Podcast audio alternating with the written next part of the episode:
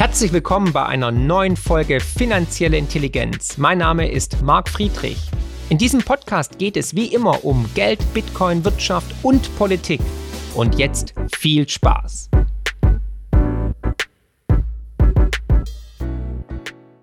Die Ereignisse überschlagen sich. Zensus 2022 hat am 15. Mai diesen Jahres begonnen.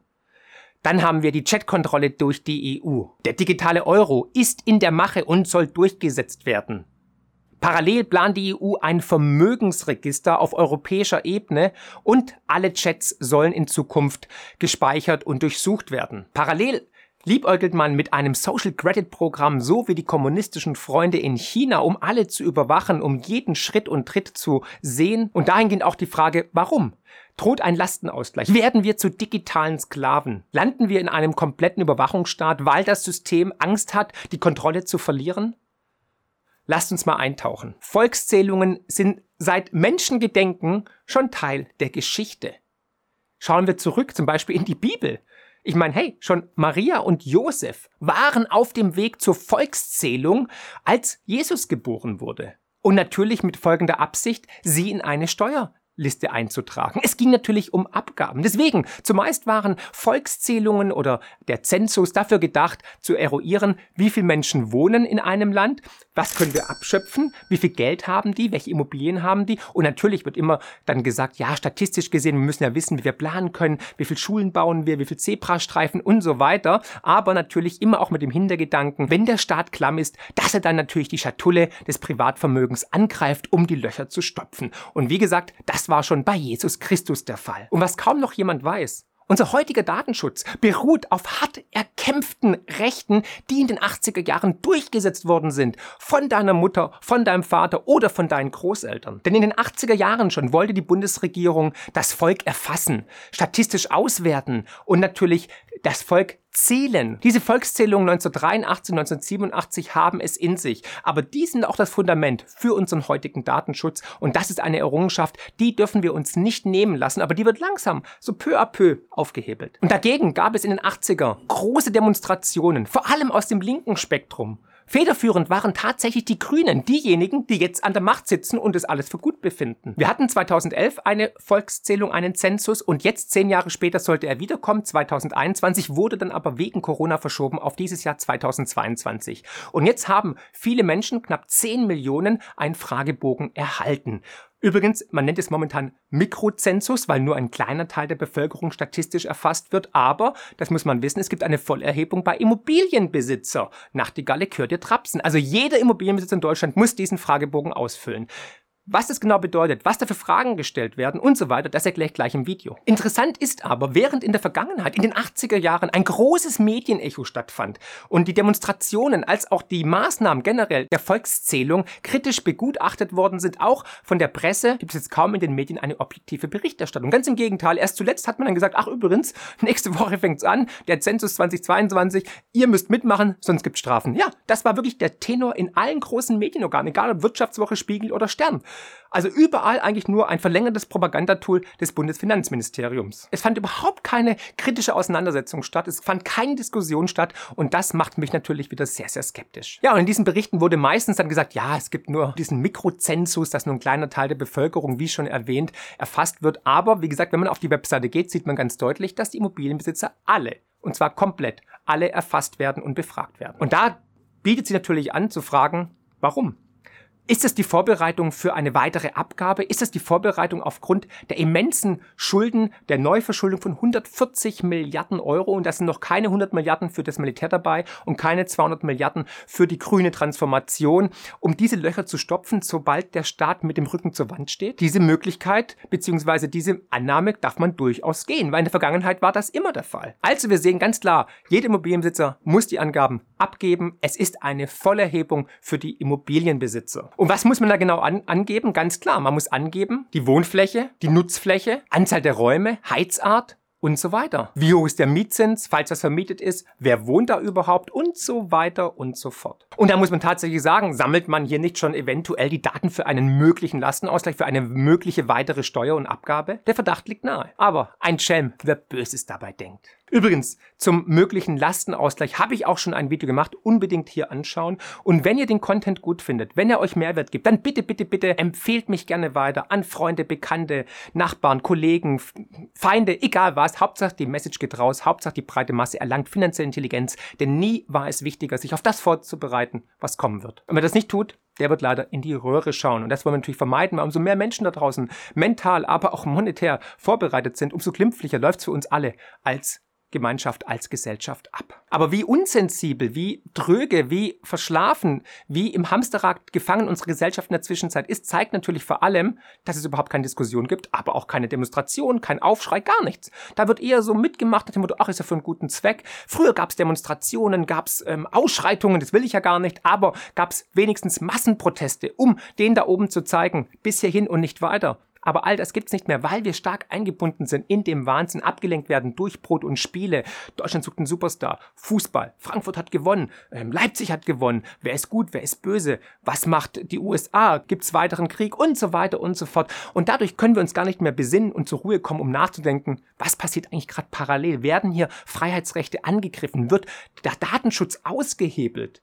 Wird der Staat zu einer gierigen Datenkrake? All das sind Fragen, die wir uns nicht mehr stellen können, weil wir immer schneller durch den Zirkus gepeitscht werden. Aber schauen wir mal in die Vergangenheit, schauen wir in den Rückspiegel der Geschichte. Unsere Eltern und Großeltern, die sind auf die Straße gegangen, die sind auf die Barrikaden gegangen und die haben einiges erreicht. Also zu sagen, man kann nichts erreichen, ist eine Lüge, weil 1983, 1987 haben genau das Gegenteil bewiesen. Und die Älteren unter euch werden sich daran erinnern, was damals passiert ist. 1983 und 1987, als eine Volkszählung schon stattfinden stattfinden sollte und auch stattgefunden hat, aber massiv geändert. Und da wollen wir jetzt mal kurz in die Vergangenheit schauen. Damals gingen 1983 Millionen Menschen auf die Straßen, um für Datenschutz zu kämpfen, um nicht die Volkszählung durchzuführen, so wie der Staat es wollte. Und das vor allem aus dem Lager der Subkultur, der Grünen und der Linken, die damals gesagt haben, hey, unsere Privatsphäre geht den Staat nichts an. Wir haben Angst im Zeitalter des Computers, dass diese Daten zusammengefasst werden und gegen uns verwendet werden. Heute sind die Grünen ja Teil des Machtapparats und verdächtig still, weil sie natürlich auch Kohle brauchen, um ihre Ideologien und Dogmen durchzufinanzieren. Im Hintergrund standen die Befürchtungen, dass wir alle zu gläsernen Bürger werden und dass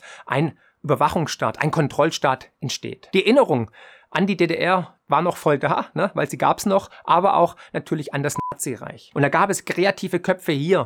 Da hatte man dann schon gewarnt vor George Orwells 1984, ja, nämlich 1983 und die Schafe waren damals schon aktiv. Man wollte nicht als Schaf enden. Und diese Proteste 1983 waren überaus erfolgreich, denn die Volkszählung wurde gestoppt. Tatsächlich, ihr hört richtig, und sogar das Bundesverfassungsgericht hat sich damals damit auseinandergesetzt und stand man höre und staune, ja völlig untypisch, auf der Seite der Bürger.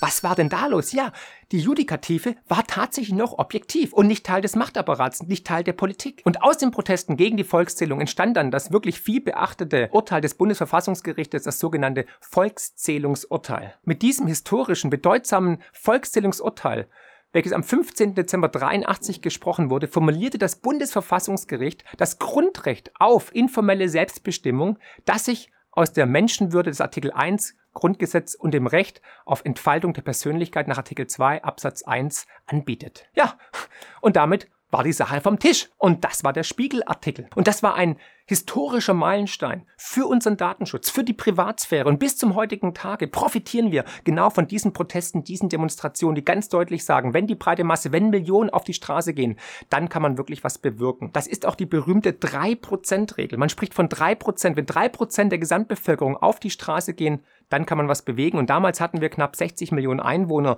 und es waren, wie gesagt, Millionen auf der Straße und wir haben diese 3% erreicht und dann war der Druck im Kessel hoch und man hat tatsächlich was bewirkt. Es war ein Millionenschaden, den wir Steuerzahler dann leider finanziert hatten. 200 Millionen D-Mark, heute umgerechnet 100 Millionen Euro. Ähm, hat der ganze Spaß gekostet. Die Bögen mussten vernichtet werden, weil sie nicht mehr zu verwerten waren, weil das Gericht gesagt hat, das sind keine legitimen Fragen. Das darf der Staat erst gar nicht wissen. Ja, und aufgrund dessen musste man sich neu sortieren, musste man eine neue Strategie entwickeln, neue Bögen erfassen. Und deswegen gab es dann 1987 eine Volkszählung in abgespeckter Version.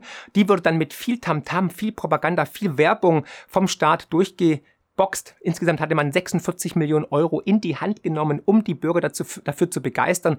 Wann hatten wir das zum letzten Mal, dass der Staat Geld in die Hand nimmt, um sie für was zu begeistern, was sie gar nicht wollen? Was war das nur? Egal. ja, auch da aktuell werden ja, sehen wir das gleiche wieder Parallelen, es sind immer wieder Zyklen, immer wieder das gleiche Spiel, werden Millionen, hunderte Millionen in die Hand genommen, um die Menschen in eine Richtung zu drängen. Es ist leider Propaganda auch in einem kapitalistischen System. Da gab es dann Briefmarken, Aufkleber und so weiter, Stifte etc. Aber die Proteste hielten tatsächlich auch 1987 an. Der Widerstand war wieder groß. Man wollte sich einfach nicht durchleuchten lassen von einer Datenkrake, von einem Überwachungsstaat, vor dem man tatsächlich Angst hatte. Damals regierte die CDU unter Kohl und man hatte große Bedenken, dass diese Daten nicht missbraucht werden zum Nachteil der Bürger. Der Spiegeltitel damals war Volkszählung 87, Flucht vor dem Erfassungsstaat. Also ein kritischer Spiegel, den den gab es damals tatsächlich. Und wieder sind Millionen Menschen auf die Straße gegangen. Es gab Aufkleber, kreativen Protest. Ne, hier zum Beispiel Klingeln zwecklos und so weiter. Ach ja, das waren noch Zeiten, als die Menschen auf die Straße gegangen sind, als sie noch Zeit für Demonstrationen hatten und Datenschutz, Privatsphäre und Grundrechte als wichtig angesehen haben. Und was für Zeiten, als auch noch das Bundesverfassungsgericht unabhängig war. Und heute sehen wir dann zum Beispiel ja, wie soll ich es nennen, eigentlich Klaköre der Regierung, der CDU mit Parteibuch, wie zum Beispiel den Präsidenten des Bundesverfassungsgerichtes, nämlich Stefan Habart, der nicht nur neun Jahre für die CDU im Bundestag saß, nein, der dann auch 2020 mit dem Parteibuch ähm, als Präsident gewählt wurde von den Politikern und seitdem eigentlich relativ ja, systemkonform eine Sache nach der anderen durchwinkt. Auch Voskuhle davor hat natürlich hier EZB-Urteil wegen Aufkaufprogramm durchgewunken, aber das gleiche natürlich auch hier hier bei Stefan Habart, egal was es war. Es war immer pro Europa, pro EU und natürlich pro EZB oder pro Deutschland. Also pro Regierung. Also das Interesse der Bevölkerung war nicht immer auf Prio 1, würde ich jetzt mal vorsichtig sagen. Interessanterweise, ich halte nicht viel von Wikipedia, aber interessanterweise ist die Kritik bei Stefan Harper bei seinem Wikipedia-Eintrag länger als der Rest vom Fest. Das spricht schon mal Bände. Leider können wir heute so einen Volksaufstand, solche Demonstrationen nicht mehr erwarten und vor allem nicht aus dem linken Lager oder aus dem grünen Lager, weil sie jetzt Teil des Systems sind und weil sie sich gemütlich eingenistet haben. Ich meine, sehen wir ja überall, ne? Früher war man gegen Big Pharma, früher war man gegen Big Money, gegen große Banken, gegen das Geldsystem, gegen Kapitalismus und heute schreit man regelrecht danach. Bitte rettet uns, gibt uns die 28. Spritze. Zum Thema Corona habe ich viele Videos gemacht, schaut mal in die Playliste rein. Und übrigens, der neue Newsletter ist draußen, der ist kostenlos mit unglaublich viel Information, den findet ihr unten verlinkt nochmal, aber auch auf dem Blog könnt ihr nachlesen. Aber lasst gerne ein Abo da für den Newsletter, dann werdet ihr immer aktuell informiert, finanzielle Intelligenz direkt in euer Postfach mit wirklich, wie ich finde, dem besten Content im deutschsprachigen Raum und das völlig kostenlos. Meldet euch jetzt an. Finanzielle Intelligenz könnt ihr übrigens auch lesen und zwar in Buchform mit meinem neuesten Bestseller Die größte Chance aller Zeiten und natürlich unserem kostenlosen Newsletter mit spannenden Analysen und Prognosen zu Bitcoin, Gold und den Finanzmärkten. Einfach abonnieren unter friedrich-partner.de. So, was bedeutet aber jetzt der Zensus 2022 für dich, wenn du auf einmal Post im Briefkasten hast oder wenn jemand klingelt oder wenn du Immobilienbesitzer bist? So sieht der Bogen aus. Man kann ihn entweder physisch ausfüllen, es kommen sogar Menschen vorbei, die einem dabei helfen, die 10 Minuten einen abfragen oder online. Ja, und die Frage, die jetzt mich oft ereilt muss ich das ausfüllen? Kann ich den kreativ ausfüllen? Ja, es gibt tatsächlich ein Gesetz zu dem ganzen Thema und da wird man jetzt verpflichtet, wenn man da ausgesucht wird durch den statistischen Zufall, beziehungsweise wenn man Eigentümer einer Immobilie ist, ist man verpflichtet, laut Gesetz diesen Fragebogen auszufüllen. Laut Paragraph 23 des extra gemachten Zensusgesetzes besteht eine Auskunftspflicht. Also ihr müsst ausfüllen, ansonsten drohen euch tatsächlich Strafen. Welche? Schauen wir uns mal an. Solltet ihr nämlich die Teilnahme verweigern, dann drohen verschiedene Eskalationsstufen. Erstmals werdet ihr ganz schriftlich nochmal ganz formell angemahnt. Bitte füllt jetzt aus bis zum Bum Bum Bum. Wenn dann nichts passiert, dann kommt die erste Mahnung. Da wird der Ton schon ein bisschen schroffer. Falls dann immer noch nichts passiert, kommt eine zweite Mahnung. Und wenn dann nichts passiert, wenn dann nicht reagiert, dann kommt ein Zwangsgeld. Ja, ihr hört richtig, dann müsst ihr blechen. Und das Bußgeld kann bis zu 5000 Euro sein. Und wer denkt, er zahlt das einmal, hat dann seine Ruhe, Pustekuchen, dieses Zwangsgeld kann öfters wieder ausgerufen werden. Also ihr werdet nicht befreit, wenn ihr einmal bezahlt und dann könnt ihr sagen, so, ohne mich, sondern nein, dann können die eigentlich unendlich oft euch die Rechnung schicken. Dahingehend ist man, wie gesagt, wenn man diesen Brief bekommt, tatsächlich erstmal verpflichtet, alles auszufüllen, natürlich auch wahrheitsgemäß. Jetzt ist aber zwei Sachen, die einen skeptisch stimmen sollten. Erstens, es wurde ein Skandal aufgedeckt, nämlich, dass diese Daten aus dieser Online-Befragung auf einem US-amerikanischen Server landen bei Cloudflare. Hm, Datenschutz, also wir liefern direkt die Daten in die USA. Die sind ja bekannt dafür, dass sie absolut ja, ähm, souverän sind und vertrauenswürdig, wissen wir ja. Aus dem Grund bin ich skeptisch, was die ganze Kiste angeht. Wir dürfen uns nicht jetzt einlullen lassen und sagen, ja komm, wir machen mit, sondern wirklich fragen, für was werden die Daten verwendet, wie sieht es mit Datenschutz aus, warum landen die Daten ähm, auf einem US-Host-Service von Cloudflare und so weiter. Also wir müssen den Politikern nach wie vor auf die Finger schauen, auf die Finger klopfen und für unser Recht auf die Straße gehen oder aufstehen. Und wie gesagt, es muss die breite Masse machen. Und ich sehe es einfach so, wenn da einmal so ein Türspalt aufgeht, dann ist man immer dazu geneigt, weiter und weiter zu machen. Ganz nach dem Motto von Jean-Claude Juncker, ne? Man probiert etwas auf, man schmeißt was in den Raum und wenn kein, es keinen Aufschrei gibt, keine Revolution gibt, dann machen wir einfach weiter. Ganz perfide. Und gepaart mit den Plänen der EU, also Vermögensregister, mit dem digitalen Immobilienregister, mit der Grundsteuerreform in Deutschland, mit den steigenden Schulden, den immer neuen Ausgaben, der nächsten Krise, öffnet sich hier natürlich Tür und Tor, um die Bürger zu besteuern. Aber schauen wir mal weiter, was wir noch so alles gesehen haben, wo unsere Freiheitsrechte eingeschränkt werden, wo unsere Demokratie in Gefahr ist. Und ich hatte es schon in einem oder anderen Video erwähnt, unter anderem hier zur Bitcoin-Besteuerung oder Bitcoin-Verbot gerne anschauen und auch ein Like da lassen oder teilen. Nämlich die Chatkontrolle. Ihr hört richtig, ja. Die EU möchte ab sofort all unsere Kommunikation im Internet überwachen bzw. automatisch melden, wenn irgendwas passiert, was nicht ins, ins Raster passt. Und damit hat die EU mal wieder wirklich einen wahren Knaller abgeliefert. Warum? Ganz klar. Ja, man hat einen Gesetzesentwurf verabschiedet, um die private verschlüsselten Chats zu kontrollieren, zu überwachen, zu durchforsten. Es klingt nach einem dystopischen Albtraum, wahrscheinlich der feuchte Albtraum von manchem Altkommunisten und Stasi-Mitarbeiter, aber das wird jetzt Realität auf der Ebene der EU, dem Freiheitsgaranten. Parallel plant man oder hat man schon in Italien, in Bologna, ein Social Credit Programm ganz nach dem großen Vorbild Chinas implementiert. Schauen wir uns die Details an. Dieser Gesetzesentwurf ist erst vor wenigen Tagen von der EU-Kommission vorgestellt worden. Darin heißt es, dass die Ende-zu-Ende-Verschlüsselung aufgehoben werden soll. Anbieter von Chatdiensten wie WhatsApp, was ja sehr beliebt ist, aber nicht empfehlenswert ist, Telegram und so weiter, sollen verpflichtet werden, die Chats zu überwachen. Aber hey, natürlich hat die EU nur Gutes im Sinn. Man möchte uns schützen, wie immer. Ne? Bei Bitcoin ist es wegen Steuerhinterziehung und so weiter, wegen Geldwäsche, Darknet und eben hier ist es natürlich wegen Kinderpornografie. Da kann ja keiner was dagegen sagen. Wie so oft schiebt man einen vermeintlich guten Grund vor, damit es keine großen Proteste gibt, weil wenn man dann was sagen würde, wäre man natürlich gleich stigmatisiert und ein Bösewicht. Problem ist nur, dass sich selbst der Kinderschutzbund geäußert hat und kritisch ist, was das Ganze angeht. Er sagt nämlich, dass verschlüsselte Chats kaum eine Rolle spielen bei der Verbreitung von Kinderpornografie, die ich übrigens viel härter bestrafen würde, aber das ist ein komplett anderes Thema. Auch der Computer Chaos Club kritisiert scharf die Maßnahmen und sagt, es ist ein nie zuvor dagewesener Überwachungsmechanismus, der durch die EU installiert werden soll. O-Ton, zweifellos muss den Betroffenen von Kindermissbrauch besser geholfen werden. Die Chatkontrolle ist allerdings ein überbordender Ansatz, leicht zu umgehen und setzt an der völlig falschen Stelle an. Ohne erwartbaren Erfolg im Sinne Eig des eigentlichen Ziels soll ein nie dagewesenes Überwachungswerkzeug eingeführt werden. Sind wir doch mal ehrlich, in Wirklichkeit geht es den Technokraten in der EU nur um Machterhalt, um die Kontrolle der breiten Masse damit das System weiterhin kontrolliert werden kann. Es geht um mehr Kontrolle über die Bürger. Der Bürger soll bis aufs Letzte durchleuchtet werden. Es, man will genau wissen, hat er Geld? Wo hat er Geld? Was macht er? Wie kommuniziert er? Ähm, ist er kritisch gegen die EU? Muss man ihn irgendwie diffamieren? Muss man ihm Probleme machen? Etc. pp.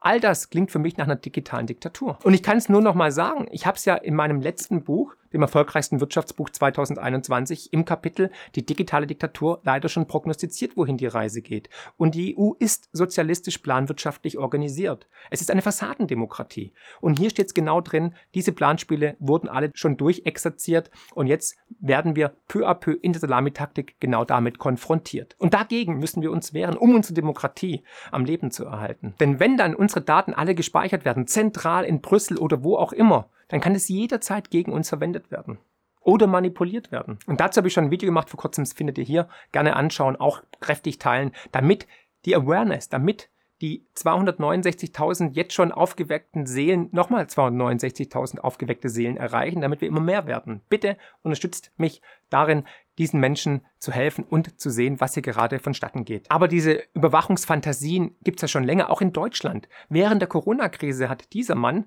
man kennt ihn auch als Markus Söder und übrigens alle Gerüchte zu seiner Ehe sind natürlich wahr, aber anderes Thema ist ein offenes Geheimnis anscheinend. Er hatte damals schon geplant, Telegram ganz abzuschalten. Ja, weil da so viel Kritik war. Und Kritik mag man in der Demokratie nicht. Es gibt keine Debattenkultur mehr. Man darf nicht mehr was sagen, was gegen das Narrativ ist oder was die Politiker anders sehen. Also, wir sehen doch, dass der politische Diskurs, dass die diverse Gesellschaft, die pluralistische Debattenkultur schon längst ad acta gelegt wurde. Es gibt nur noch die eine wahre Meinung vom Propagandaministerium, vom Wahrheitsministerium und die heißt entweder pro oder wenn nicht, wenn du nicht dafür bist, bist du dagegen, dann bist du Feind. Punkt aus.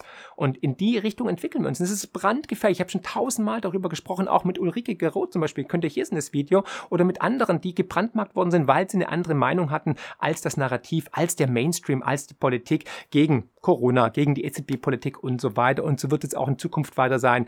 Wir sehen ja, die Propagandamaschinerie ist in allen Belangen komplett am Durchdrehen. Ob jetzt Affenpockenvirus, Ukraine, äh, USA, immer das gleiche Spiel. Lustigerweise ist ja die EU so stark für Transparenz und Offenheit, aber die oberste nicht demokratisch gewählte Chefin, die EU-Kommissionspräsidentin Ursula von der Leyen, ja, die sieht es ein bisschen anders, weil die hat in den letzten Jahren immer wieder sich entzogen und hat ihre Chats gelöscht, hat ihre E-Mails gelöscht, hat den Laptop verloren und so weiter. Nach die Galle gehört der Trapsen. Wir alle wissen natürlich, dass sie Dreck am Stecken hat.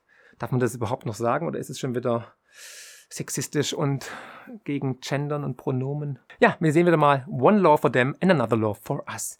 Sie wurde nicht belangt, sie wurde nicht irgendwie herangezogen oder musste Konsequenzen tragen. Es gab natürlich auch keinen Rücktritt. Wie kann man denn rücktreten? Ähm, für was, von was, für das man überhaupt nicht gewählt wurde? Ne? Also wo denkt ihr hin? Es ist wirklich absurd und perfekt. Und hier sehen wir wieder den Zyklus des Wahnsinns.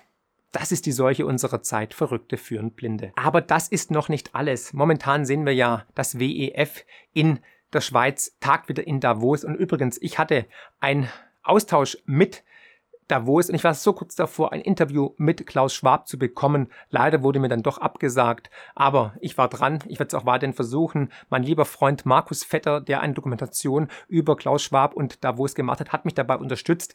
Aber wie gesagt, es ist wichtig, mit allen zu reden, deswegen werde ich auch das machen. Und übrigens, ich kündige jetzt schon an, ich habe ein Interview mit verschiedenen Politikern hinbekommen beim Ludwig-Erhard-Gipfel. Das hat es auch in sich. Wie gesagt, für die Diversität, für die pluralistische Gesellschaft muss man auch mit allen reden, auch wenn man nicht einer gleichen Meinung ist. Das muss Demokratie abkönnen und dahingehend ist es wichtig, dass wir uns auch mal andere Stimmen anhören. Aber weiter im Text. Unbemerkt, völlig unbemerkt, werden jetzt auch schon die ersten Anzeichen durchgeboxt für ein Social Credit Program. Nicht nur hat, die, hat das Bundesinnenministerium große Sympathien für so ein System, nein, auch die EU, aber auch Italien. Wir dürfen nicht vergessen, in Italien sitzt wer an der Macht? Mario Draghi. Wurde Mario Draghi demokratisch gewählt? Nein, er wurde eingesetzt auch da sollte man hellhörig werden. Draghi wurde weder bei der EZB gewählt, noch in Italien als Ministerpräsident. Trotzdem ist er da. Und jetzt hat man in Bologna so einen kleinen Feldversuch gestartet mit einem Social Credit Program. Wer sich benimmt, der bekommt Punkte. Wer sich nicht benimmt, Frage ist, was bedeutet das?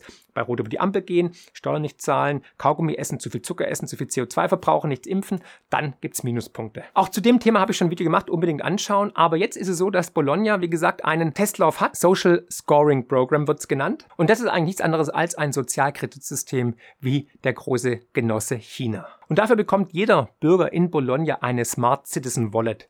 Da geht die Reise hin, eine digitale Geldbörse. Schon mal Vorbereitung für den digitalen Euro. Welch ein Wunder, dass Mario Draghi mal Chef der EZB war. Ha? Ihr braucht das komplette Bild. Ihr müsst jeden einzelnen Puzzlestein haben und da möchte ich euch helfen, um das große Gesamtbild zu bekommen, um zu wissen, wohin die Reise geht. Und das ist meine Aufgabe, meine Intention. Und ihr, 269.000 aufgeweckte Engel, müsst, wie gesagt, diese Nachricht weitertragen. Ihr müsst wirklich bitte Multiplikator sein, mein Buch empfehlen, gerne auch positiv bewerten bei Amazon und Co. und natürlich Menschen erreichen, ihnen sagen, Leute, guckt euch das mal an, macht euch mal eine andere Meinung zum Nachdenken anregen. Ja, und wenn das Bologna-Modell Schule macht, wenn das erfolgreich ist, dann können wir uns natürlich darüber freuen, wenn es dann auf ganz Europa ausgerollt wird. Ein Vorbild ist natürlich der kommunistische Staat, die Diktatur in China.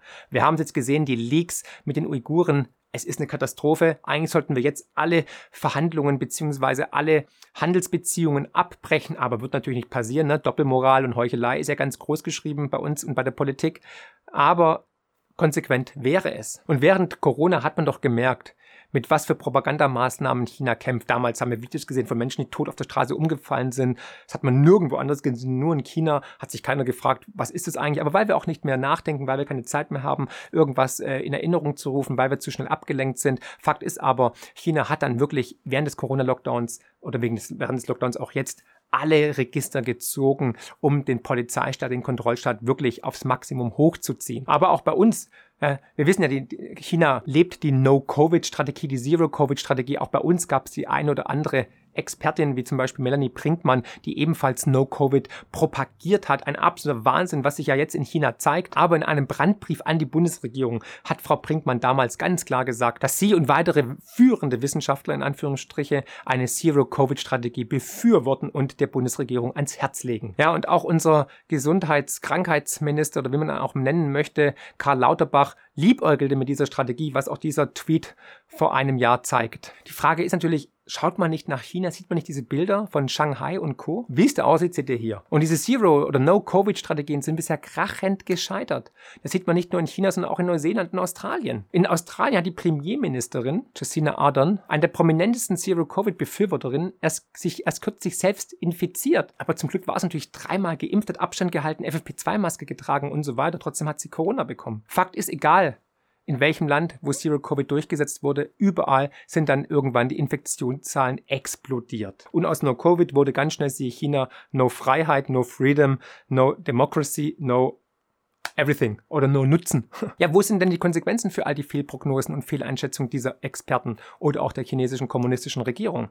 Noch ist die Bevölkerung ruhig, aber irgendwann kann das alles explodieren. Weil es wird immer noch propagiert, als dass diese Eingriffe sinnvoll waren und gerechtfertigt sind, sind sie eben nicht. Ja, und wie, wie sinnvoll waren eigentlich unsere Maßnahmen? Das sollte man doch mal eruieren. Aber halt, stopp. Das möchte jemand nicht, nämlich diese Person. Ja, Karl Lauterbach wehrt sich mit Händen und Füßen gegen die Evaluierung der Maßnahmen. Was haben sie gebracht, weil er natürlich weiß, wie das Ergebnis aussehen würde. Und das möchte er natürlich verhindern. Also, Fakt ist, zusammenfassend, ihr seht, die Rechte der Bürger sind in Gefahr. Es werden immer mehr Maßnahmen von unterschiedlicher Seite initiiert, um uns einzuschränken. Und ich sage tatsächlich, das ist eine Gefahr.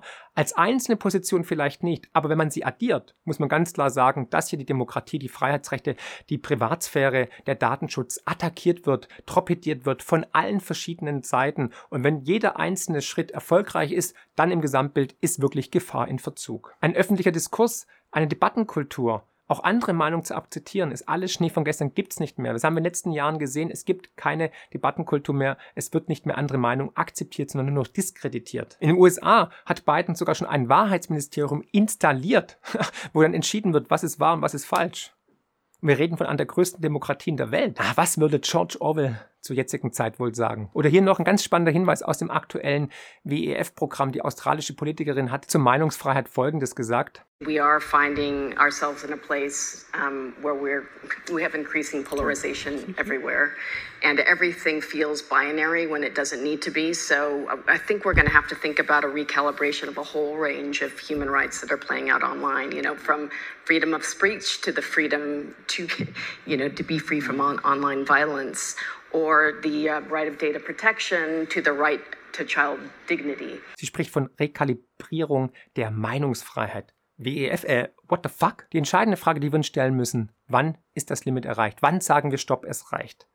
Und noch anscheinend sitzen wir die Maten im Speck, noch ist Essen billig, Fußball spielt, Sonne scheint, wir können in den Urlaub gehen. Erstmal ist wieder Ruhe, Sommer und so, keine Viren, außer Affenpocken am Horizont. Aber hey, war ja klar, dass eine Bananenrepublik auch irgendwann Affenvirus bekommt. Fakt ist tatsächlich, momentan ist alles relativ ruhig und wir lassen es mit uns machen, solange wir unsere Ruhe haben. Weil wir sind ja dankbar, dass wir überhaupt nach zwei Jahren wieder in Urlaub gehen dürfen keine Masken mehr tragen müssen. Die Frage ist, wie viel Einschläge müssen noch kommen?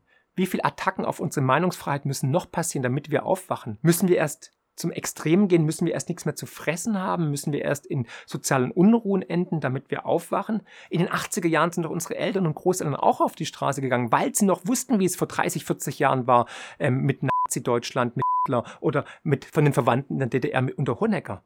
Das haben wir alles vergessen. Das ist das Problem. Wir vergessen zu schnell. Wir sind eine Generation, die nichts anderes kennt, als dass es immer weiter aufwärts ging. Wo sind die kritischen Medien von früher? Wo sind die kritischen Geister? Viele haben Angst. Ich bekomme ja täglich Nachrichten von Leuten, die sagen, ich denke wie Sie, Herr Friedrich, sprechen mir aus dem Herzen, aber ich traue mich das nicht zu sagen, weil ich Angst habe um meinen Job, um meinen ähm, Stand in der Partei etc. pp. Aber es liegt in unserer Hand. Es liegt in deiner Hand.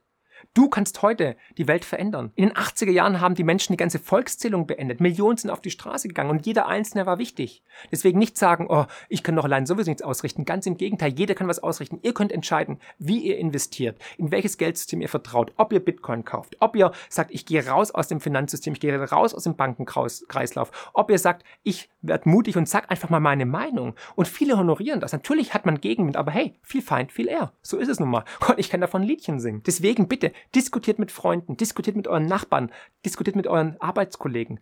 Versucht sie zum Nachdenken anzuregen. Leit mein Buch aus, teilt die Videos, damit wir endlich wieder gemeinsam an einem Strang ziehen und in den Diskurs gehen. Das ist so essentiell.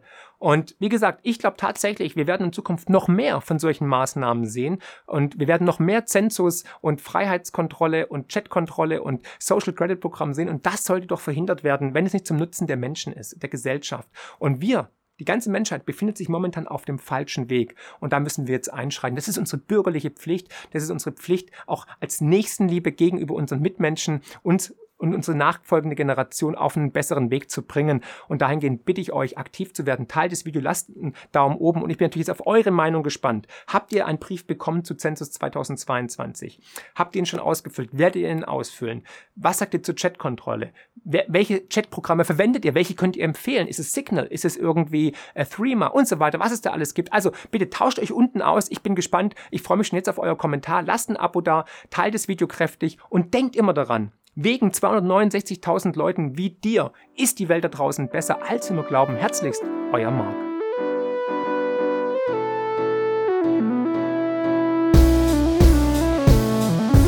Wow, was für ein Podcast. Ich hoffe, die Folge hat euch genauso gut gefallen wie mir. Ihr findet mich bei YouTube, Twitter und Instagram unter markfriedrich7. Für Lob, Kritik oder Themenvorschläge schreibt mir gerne eine E-Mail an podcast.mark-friedrich.de. Empfehlt den Podcast natürlich gerne weiter. Über eine positive Rezension bei Apple, Spotify und Co. freue ich mich natürlich mega. Weitere Informationen zu mir findet ihr unter mark-friedrich.de und zur Honorarberatung unter friedrich-partner.de.